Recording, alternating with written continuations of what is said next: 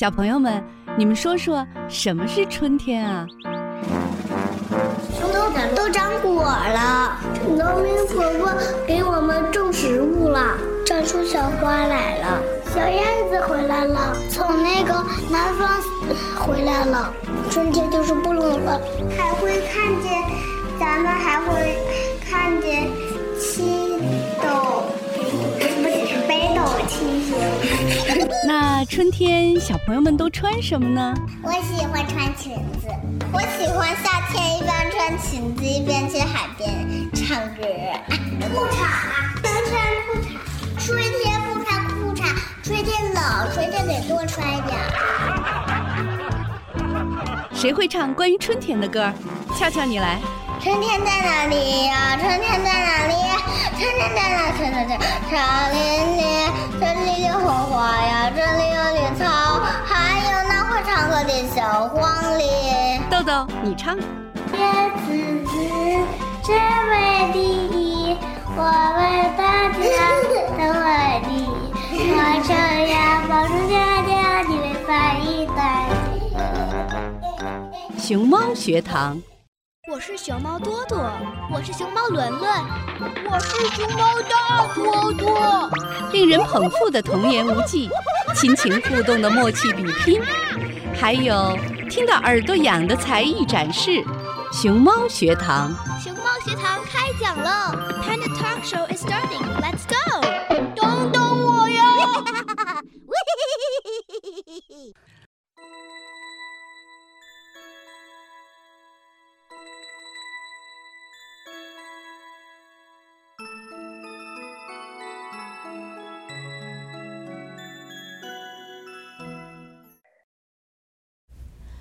！Hello，各位小朋友们、家长们，大家好，欢迎来到本期熊猫学堂。云溪姐姐真的是非常开心，在每周日和你们通过电波聊一些可以增进学识的话题。最近啊，有一位美国的小朋友和我讲述了他所在的加利福尼亚州前几天遭遇了飓风，这是加州八十四年来的首个热带风暴。这位小朋友就告诉我，虽然他家没有遇到洪水啊、泥石流等严重灾害的影响，但是狂风却让他家里啊停电了。他突然就意识到，没有电的时候，这个生活啊真的是非常的不方便。比如他爱吃的冰激凌，因为冰箱的停工都化了。于是他就问了我一些关于电的问题。所以，我想在今天的节目中，就来和更多的小朋友们分享关于电力的知识。电力是以电能作为动力的能源，它发现于19世纪70年代，成为人类历史18世纪以来世界发生的三次科技革命之一。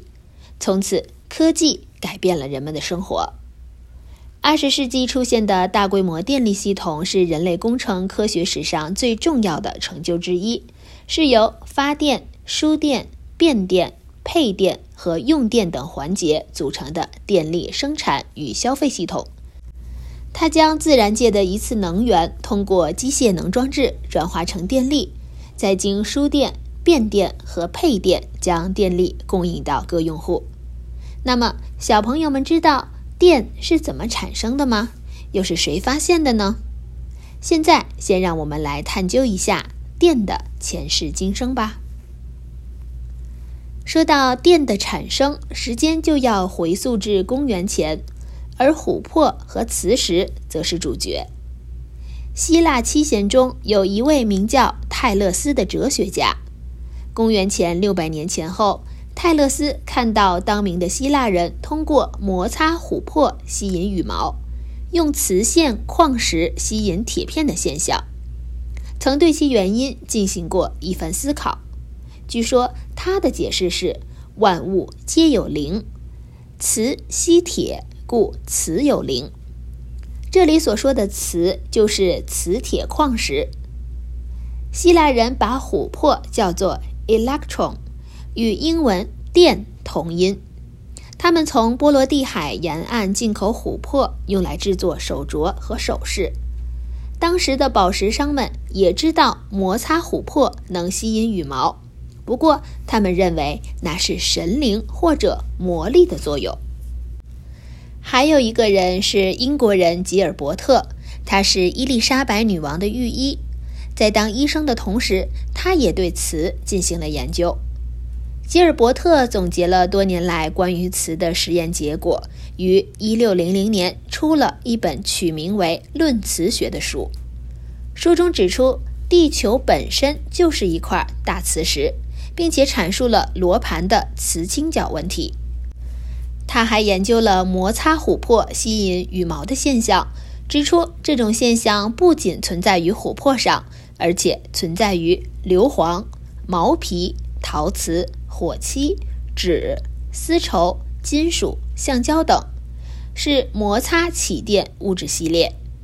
把这个系列中的两种物质相互摩擦，系列中排在前面的物质将带正电，排在后面的物质将带负电。他主张真正的研究应该以实验为基础，并付诸实践。在这点上，可以说吉尔伯特是近代科学研究方法的开创者。由于他在电学的众多贡献，被后人尊称为“电学之父”。一八五零年，马克思在看到一台电力机车模型后，就曾预言：蒸汽大王在前一个世纪中翻转了整个世界，现在他的统治已到末日，另外一个更大无比的革命力量。电力将取而代之。一百多年来的历史充分证实了马克思预言的正确。一八七五年，巴黎北火车站建成世界上第一座火电厂，安装经过改装的格拉姆直流发电机，为附近照明供电。一八七九年，美国旧金山实验电厂开始发电，这是世界上最早出售电力的电厂。一八八二年。美国建成纽约珍珠街电厂，装有六台直流发电机，总容量约六百七十千瓦，以一百一十伏直流电供电灯照明。这是世界上第一座较正规的电厂。在此前后，世界各国陆续建成几座容量为千千瓦级的电厂。一八八一年，在英国的哥德尔明建成世界上第一座水电站。进入九十年代，水电站的规模发展到万千瓦级，以至十万千瓦级。二十世纪初，为适应电力工业发展的需要，电工制造业生产出万千瓦级的机组，比如瑞士博朗鲍威利有限公司生产的一点五万千瓦机组。进入二十年代，美国已制成十万千瓦的机组。电力工业已从萌芽发展到初具规模。一九一三年，全世界的年发电量已达五百亿千瓦时，电力工业已作为一个独立的工业部门进入人类的生产活动领域。电力工业的建立至今已有一个多世纪的历史。今天，电与人们的生产、生活、科学技术研究和社会文明建设息息相关。对现代社会的各个方面已产生直接或间接的巨大作用和影响，已成为现代文明社会的重要物质基础。电能无所不在，究竟有哪些方式可以产生电力呢？电力的产生方式啊，主要有水力发电、大容量风力发电技术、火力发电、太阳能发电、核能发电等。我们先来说说这水力发电。水力发电过程就是充分利用水往低处流的自然规律，将水的势能转换为机械能、电能的过程。简单来说，就是在水位落差大的河流修建大坝和水电站，把水流引入水电站，冲击水轮机或水车旋转，带动发电机转子旋转。电就发出来了。水力发电是一种再生清洁能源，既廉价又没有污染，所以受到很多国家的欢迎。水电站在发电的同时，还可以控制洪水泛滥，改善航运条件。生态环境枯水期还可以为下游补水。但水电站如果碰到少雨季节或者突发洪水超过最大拦蓄容量，就只能采取少发电，甚至停发电了。有时候我们会在山川田野、戈壁荒漠、蔚蓝的大海上看到一些翩翩起舞的大风车，这就是风力发电机组。它是利用风力带动风车叶轮旋转，将风能转化为机械能，发电机再将机械能转化为电能。风力发电机组输出的电能通过集电线路输送到风电场升压站。升压站升压后，再输送到电网，就变成了千家万户可以使用的风电了。风电最大的优点就是清洁、可再生、零排放。一座十万千瓦的风电场，一年可节约标煤九点三万吨，减排二氧化碳二十五点六万吨，减少向大气排放粉尘一点二万吨。可它最大的缺点就是只能靠天吃饭。当风速小于每秒三米或者高于每秒二十五米时，风电机组就只能停机待命了。还有一种是火力发电，以煤、石油或天然气作为燃料的发电厂，统称为火电厂。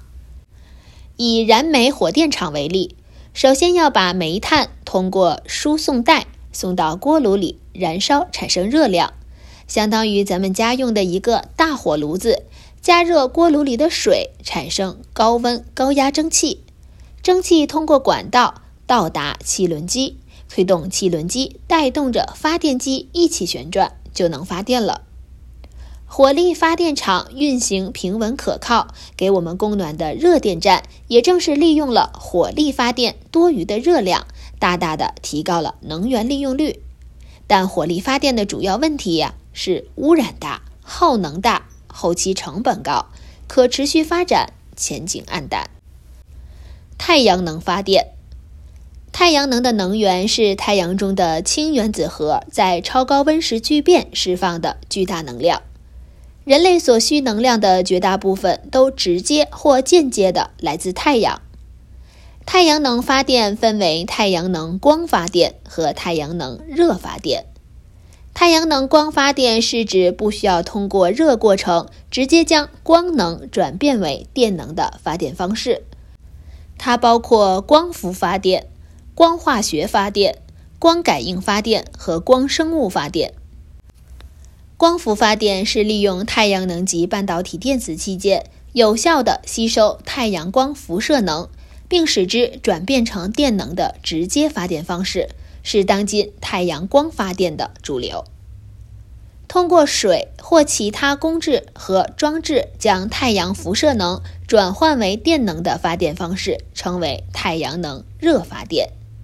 先将太阳能转化为热能，再将热能转化成电能。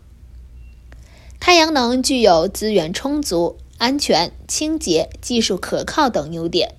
由于太阳能可以转换成多种其他形式的能量，因此应用范围也很广泛。在热利用方面，有太阳能温室、物品干燥和太阳灶、太阳能热水器等。最后，我们要说的是核能发电。核电站与火电站的发电方式极其相似，主要的区别就是锅炉不一样。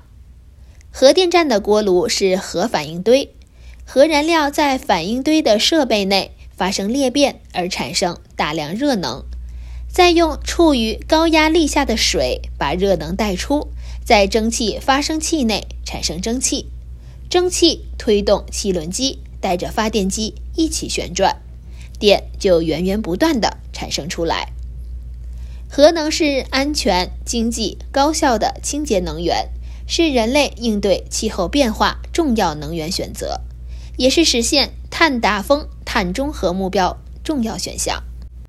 一座百万千瓦级核电站，一年相当于减少燃煤约三百万吨，减少排放二氧化碳六百万吨，二氧化硫二点六万吨，氮氧化物一点四万吨，烟灰三千五百吨。这相当于每年新种植了1.7万公顷的树木。优势显现的同时，核能发电站也存在着风险，比如失去控制的裂变能、不仅不能用于发电，还会酿成灾害。裂变反应中产生的中子和放射性物质对人体危害很大，必须设法避免它们对核电站工作人员和附近居民的伤害。核电厂的反应器内有大量的放射性物质，如果在事故中释放到外界环境，会对生态及民众造成伤害。核电在正常情况下固然是干净的。但万一发生核泄漏，后果则是可怕的。电给我们的生活带来了便捷，而电的产生因其来之不易，更值得被珍惜和节约。今天给大家推荐的绘本，当然也是和这个主题相契合的，叫做《万能的电》。在本书中，通过丁丁一家人的对话，将电的用途及安全用电的重要性等表达出来。激发孩子们的好奇心的同时，更让他们爱上科学，爱上思考。现在，来让我们听听丁丁和爸爸妈妈都聊了些什么吧。丁丁和妈妈逛完超市出来，提着东西往家里走。天有点暗了，夜晚即将来临。啪嗒啪嗒，一盏接着一盏，路灯亮了起来。发出耀眼的光芒，照亮了城市的一切。有了路灯，丁丁和妈妈很快就回到了家里了。到了家门口，妈妈掏出钥匙，打开门，屋里黑乎乎的。丁丁摁了一下墙上的开关，暂时家里亮了起来。丁丁说：“有电真好，夜晚跟白天一样亮堂堂的。”要是没有电来照明，不知道生活会有多麻烦。妈妈点点头：“是啊，电在我们生活中扮演着很重要的角色，方方面面都需要用到电。电简直就是万能的。”妈妈将米淘洗干净，放进电饭煲里，按了一下开关。丁丁说：“看，我们做饭的时候就需要用到电。”有电真方便。丁丁帮妈妈从电冰箱里拿点青菜出来，妈妈说道。丁丁打开电冰箱的门，找出青菜，递到妈妈的手中。妈妈，你看，这些青菜跟新鲜蔬菜一样，电冰箱真好。咦，电冰箱也是要用电的，还是多亏了有电。叮咚，门铃响了。爸爸回来了，丁丁赶紧跑到门口，打开门让爸爸进来。爸爸是个电力工程师，修的东西可多了。丁丁缠住爸爸问个不停：“爸爸，电除了照明、做饭，还有哪些作用呢？”爸爸放下包，喝了一口水，说：“电的用途可多着呢，家里的电器都需要用到电。”看电视需要有电，用电脑上网需要有电，拨打电话需要有电，用洗衣机洗衣服也要有电。这些都是家用电器。除了这些，还有其他的用途吗？还记得爸爸妈妈带你去电影院看电影吗？看电影的时候，播放电影需要用到电。我们能听到电影里的声音是音箱发出来的，音箱也需要电。丁丁点点头。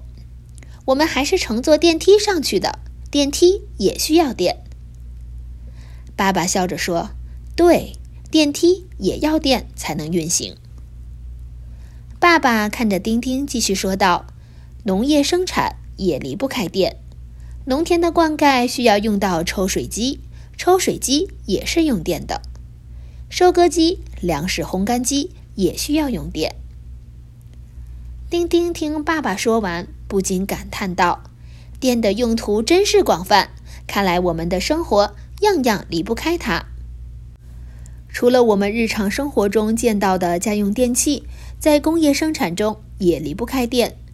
比如制造汽车的工厂需要用电焊接、切割；钢铁厂炼钢需要用电炉；煤矿的开采也需要用电；纺织厂织布需要用电。”电的用途远远不止我说的这些。我们出门时需要乘坐交通工具，很多交通工具也需要用电，像地铁、电车。爸爸补充道：“电虽然能做很多事情，但是也要利用得当。人身上通电的话，有可能丧命；身体上有水的话，更容易导电。那我们要怎么避免呢？”丁丁问道。千万不能用湿的手去碰带电的设备，在一个插座上也不能同时插太多的电器设备，电线受热过度会漏电，引起火灾。爸爸告诉丁丁，妈妈正拿着吹风机吹头发，丁丁跑去制止妈妈：“妈妈，湿手不能拿带电的设备。”妈妈笑着说。我是用干手拿的吹风机哦。儿子真棒，知道要安全用电了。丁丁回到自己的小房间里，伸手按了一下电灯的开关，啪，灯亮了。丁丁自言自语的说道：“生活中离不开电，电使我们的生活变得更加方便和美好。万能的电啊，谢谢你。”电是日常生活中必不可少的能源，但是如果使用不当，很容易引发危险事故。如果小朋友们发现电线破损、露出里面的金属线时，应及时告诉大人，不要用湿手去碰插座，不要往一个插座上插多个插头。孩子们记得安全用电哦。气候变化是人类面临的最大挑战之一，这在很大程度上归因于化石燃料燃烧产生的碳排放。一项新研究显示，到2100年，气候变化可能会使全球沿海地区的4.1亿人面临海平面上升的风险，这比目前的估计增加了53%以上。根据 Climate.gov 网站上的数据。自1880年以来，全球海平面平均上升了约20至23厘米，但其中三分之一只是在过去25年里发生的。为此，巴黎协定对2020年后全球应对气候变化的行动做出了统一安排，目标是在本世纪内将全球平均气温较前工业化时期上升幅度控制在2摄氏度以内。并努力将上升幅度控制在1.5摄氏度以内。自1990年以来，近一半的温室气体排放增长来自于电力需求的增加。随着交通和其他部门的电气化，到2050年，这种需求可能增加一倍。许多国家和跨国企业已经承诺在2050年或更早实现净零排放。在全球电力需求增加，却又要要求减排的背景下，其实核能扮演着很重要的角色。核能发电可以提供持续可靠的低碳电力，无论白天还是黑夜，无论下雨还是晴天。作为一种可调度的电源，核能发电还可以对电力负荷的变化做出反应，并为调频做出贡献。这些特点使核能能够作为综合低碳电网的一部分，补充和支持其他低碳电力来源，比如变化无常的太阳能和风能发电。但是，核能也存在着事故、人身安全及环境安全的隐患。如今，活跃的核电站中的绝大多数都是在气候变化的压力出现之前被投入使用的。其中五分之二的核电站在海岸上运行，至少有一百座建在高于海平面仅几米处。最近的科学数据表明，全球海平面上升的速度比早期预测的更快。在接下来的几十年里，随着极端天气事件的出现变得更加频繁和更具破坏性，沿海核设施面临的威胁越来越大。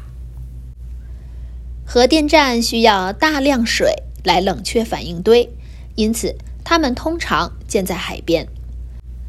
然而，内陆的核电站也面临着类似的问题，遭遇洪水和水温升高，导致反应堆冷却困难。此外，日益严重的干旱和山火也会加剧威胁，核电站的事故风险居高不下。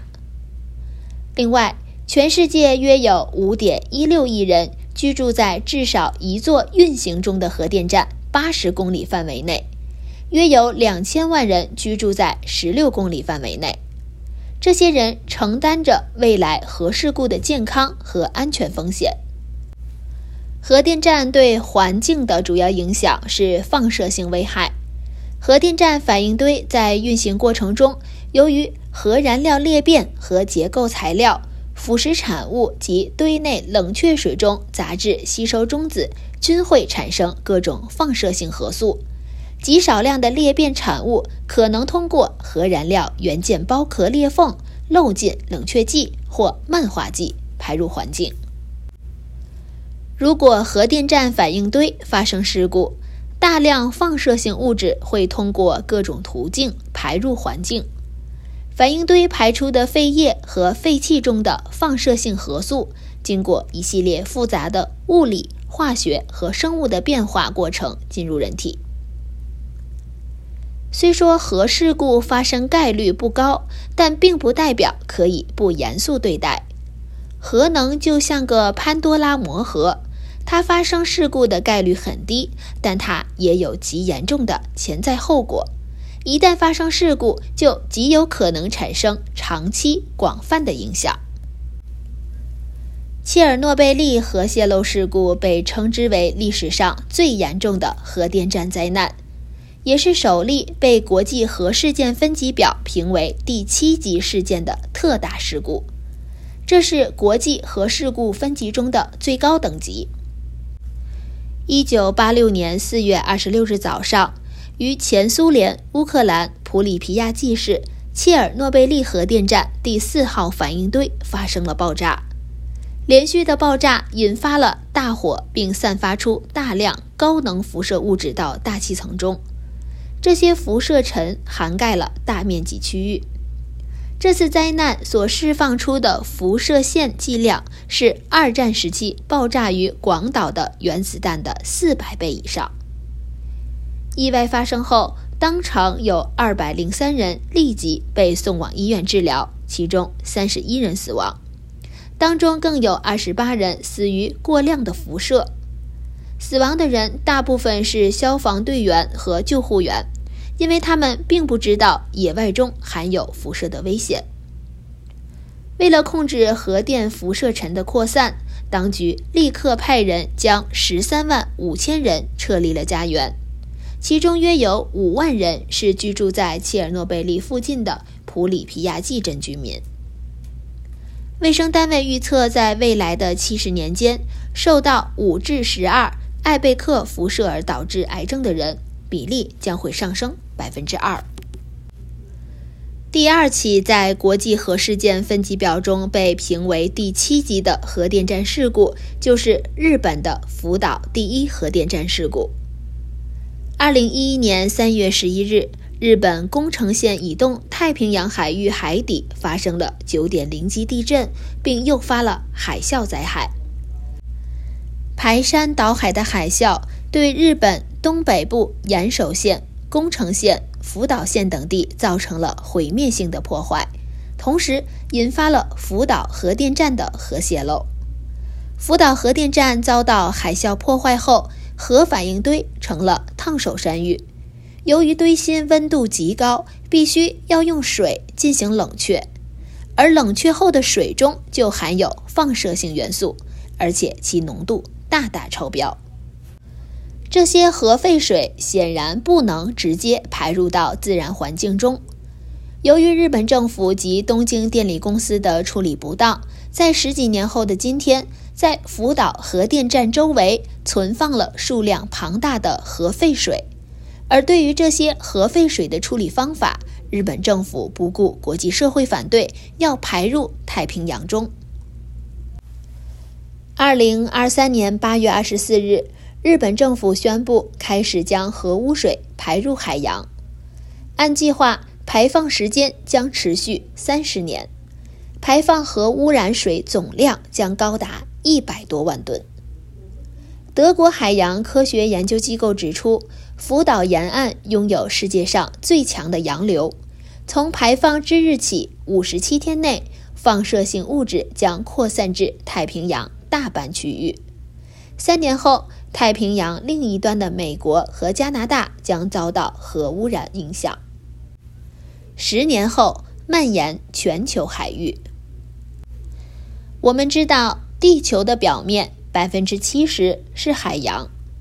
有人说，广袤的海洋海水量那么大，且海水拥有极强的自净能力，大海会很快消化掉这些污水，不会有很大的影响。其实不然，很显然，核废水并不是普通的污染物质，核废水的放射性物质有着极长的半衰期。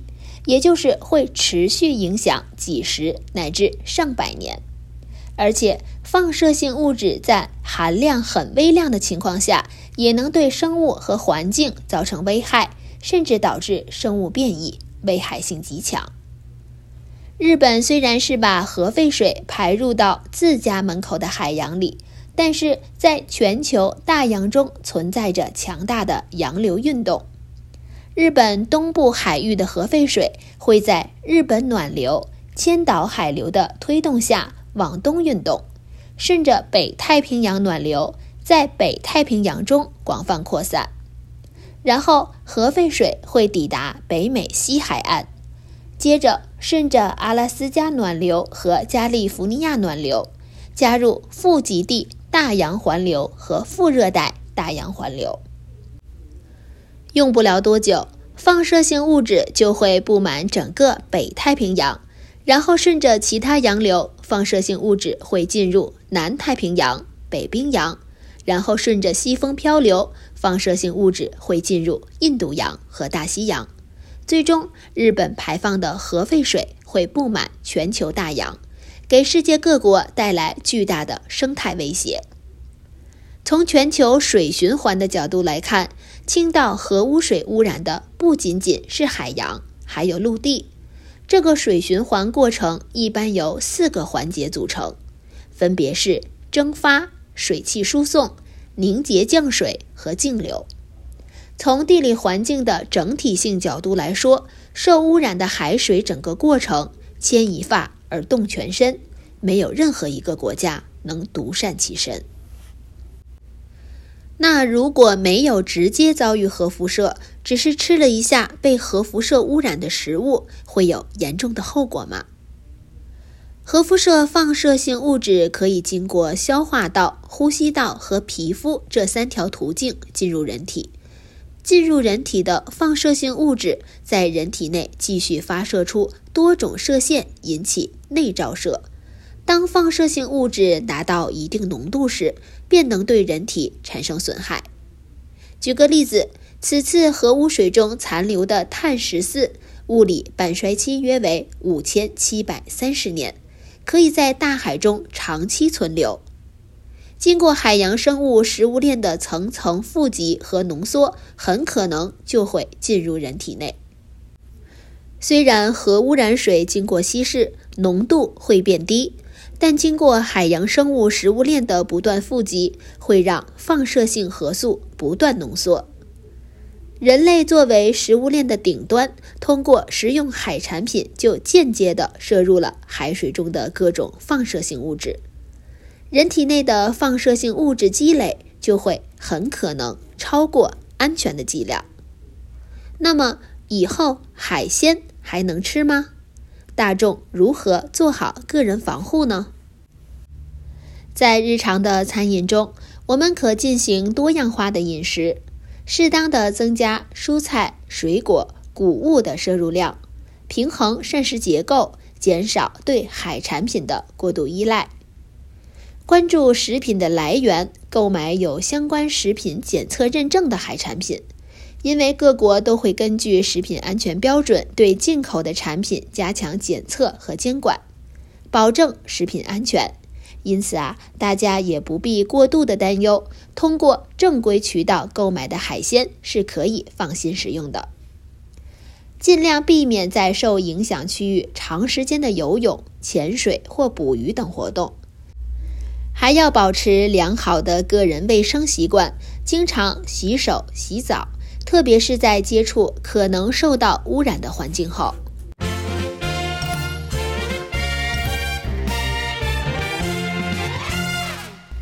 大自然是一个丰富多彩的世界，也是一个生动有趣的课堂。每一个热爱自然的孩子都将从大自然中受益无穷。即将与大家分享的绘本是英国作家艾丽森·福尔门托的科普环保系列《大自然会说话》中的“听，大海在说话”。故事借助一个名叫西恩的孩子的内心，传达了。大海很重要的人文情怀，从孩子角度来看待大海的重要性，强调大海为人类提供食物，如果大海污染，鱼类和人类都会受到伤害。于是，孩子们加入了清理大海垃圾的公益行动。读这本绘本会让每个孩子深知环境的重要。更会把爱护环境的意识落实到行动上。你知道吗？大海是我们生命的摇篮，包容一切的它最近却很伤心，这是为什么呢？请你静下心来，让我们一起走进故事，聆听大海在说什么。在阳光海滨发生了一些糟糕的事。今天正好是海滨清洁日，泰特老师带着班上的孩子们来帮忙。当他们到达海滨时，正巧遇到了内德船长。哇哦，快看，那是我的船——海善号。平时由我来负责照料大海，但今天我需要一些帮助。大家跟着内德船长沿着海岸走。他们看到了脏瓶子、脏罐子、空饭盒、塑料袋，甚至还有旧轮胎。海鸥时不时地站在这些垃圾之间，大海很悲伤。内德船长一边向大海方向挥动手中的帽子，一边说：“垃圾令他很苦恼。”但是大海并没有感觉，不会觉得悲伤。一来说。内德船长又戴上了帽子，仔细听，大海在分享他的故事。大家站在海边，海浪拍打着他们的脚，风带来咸味的空气。一头鲸鱼高高跃起，冲破海面；两只海龟悠哉悠哉漫游海藻森林；三条马林鱼体格健壮。不怕波涛汹涌，四只海马海中畅游，来场赛跑怎么样？五条鳐鱼拍动胸鳍，飞越沙地。真希望我也能像他们那样在海中飞。杰克说：“嘘。”西恩说：“大海还在说，让我们继续听。”海浪拍打着海岸，六只鹈鹕将鱼吞下，填满它们的喉囊。七只水母摇摇摆摆跳着水中芭蕾。八只海鸥身手敏捷，真是捕鱼小能手。九头海豹慵懒闲适，游完泳后晒太阳。十只宽吻海豚向天跃。飞越海面，真壮观。从最深的海底到海滨、沙滩和天空，在我的波涛之上、海浪之下，我是许多生物的家。你们听到了什么？内德船长问。